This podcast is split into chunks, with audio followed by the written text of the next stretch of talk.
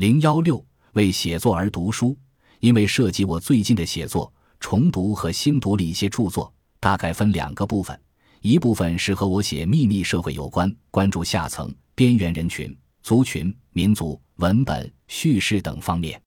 如霍布斯鲍姆、传统的发明、匪徒、科文、历史三调、王明科、反思史学与史学反思、游牧者的抉择、华夏边缘、詹姆斯·斯科特。弱者的武器，宋移民被统治的艺术，本尼迪克特安德森想象的共同体，费孝通乡村经济，徐同祖清代地方政府，海登怀特原始学，克利福德格尔茨尼加拉娜塔莉戴维斯档案中的虚构，孙江重审中国的近代，梅尔钦躁动的亡魂，沈爱弟传教士的诅咒等。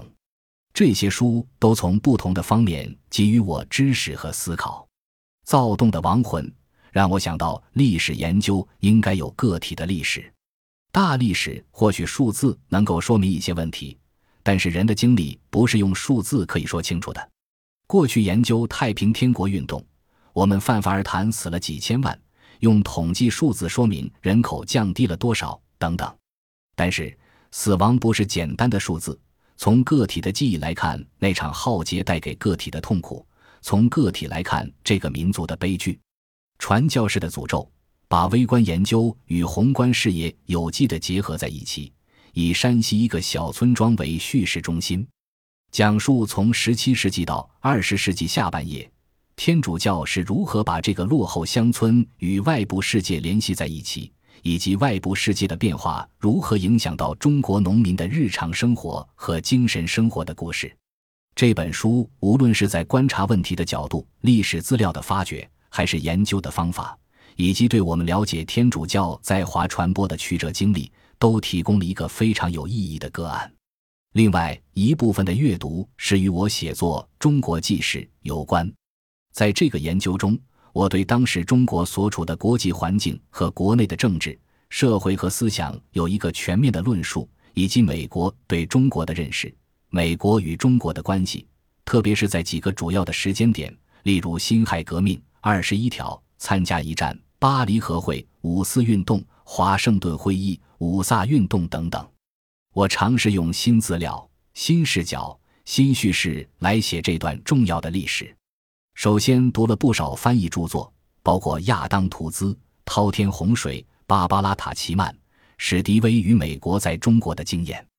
一九一一至一九四五，伍方斯和克里斯托弗·阿南德尔盟友背信，乔治·凯南、美国大外交，玛格丽特·麦克米伦缔造和平，费正清美国与中国，郝大为和安乐哲先贤的民主，瑞恩师一个美国外交官史华记魏定西。权力源自地位。周策纵五四运动史，徐国奇中国与大战和一战中的华工赛珍珠，我的中国世界。约翰鲍威尔，我在中国的二十五年。司徒雷登，原来他乡是故乡。司徒雷登回忆录。阿班，我的中国岁月。罗兰斯特隆伯格，毁灭与重塑二十世纪的欧洲等。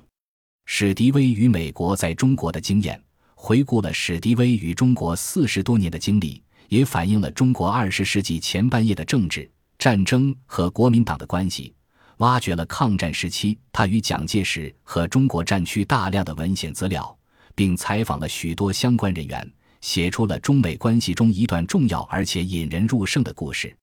这本书出版的时间已经比较久了，但它还有着持久的生命力。作者曾经两次获得普利策奖。他善于用文学的方式书写历史，充满着戏剧性的故事感，把人物塑造的栩栩如生。滔天洪水，第一次世界大战与全球秩序的重建。这本书的篇幅非常大，可以说是全景式的描述了从第一次世界大战后期，一直到一九二一至一九二二年的华盛顿会议，一九二九年的大萧条期间的欧洲以及亚洲，特别是中国的命运。各国为了自身利益和建立和平秩序，有着复杂的努力和争斗，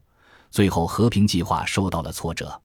这是一本比较新的书，获得过2015年洛杉矶时报历史图书奖和金融时报2014年年度好书等。缔造和平，一九一九巴黎和会及其开启的战后世界，全景式的描写了一九一九年各国在巴黎的关于战后秩序的重建的谈判。我读这本书主要是想了解中国参与巴黎和会的故事。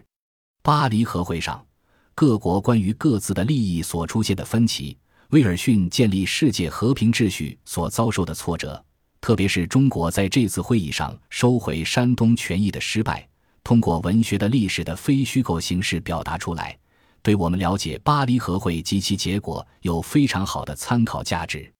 关于这个研究课题的中文原创著作和回忆录也读了很多，如王云生《六十年来中国与日本》，胡适《胡适留学日记》，杨天红《基督教与民国知识分子》，杨念群《五四的另一面》，卢雪香《从美国外交文件看民国诞生》，唐启华。巴黎和会与中国外交和红线地质外交，邓野。巴黎和会与北京政府的内外博弈，郑保国。密勒氏评论报，顾维钧。顾维钧回忆录，叶维利为中国寻找现代之路。邹党美国在中国的失败。王立新踌躇的霸权。侯忠军中国外交与第一次世界大战。好评无奈的结局。王元崇中美相遇等等。大多数中外关系的书籍都比较枯燥，但是中美相遇用非虚构的方式，对十八世纪末到辛亥革命期间中美交往的一些重要事件进行非虚构的写作，挖掘了许多有趣的故事，让我们知道在过去两个多世纪的历史中，中美之间是怎么互动的，有些什么经验教训值得我们认真的思考。从这本书中，我们可以看到中美之间既有许多佳话。亦有各种冲突，有理解也有误解。这本书对我们怎样处理好中美之间的关系有着重要的参考价值。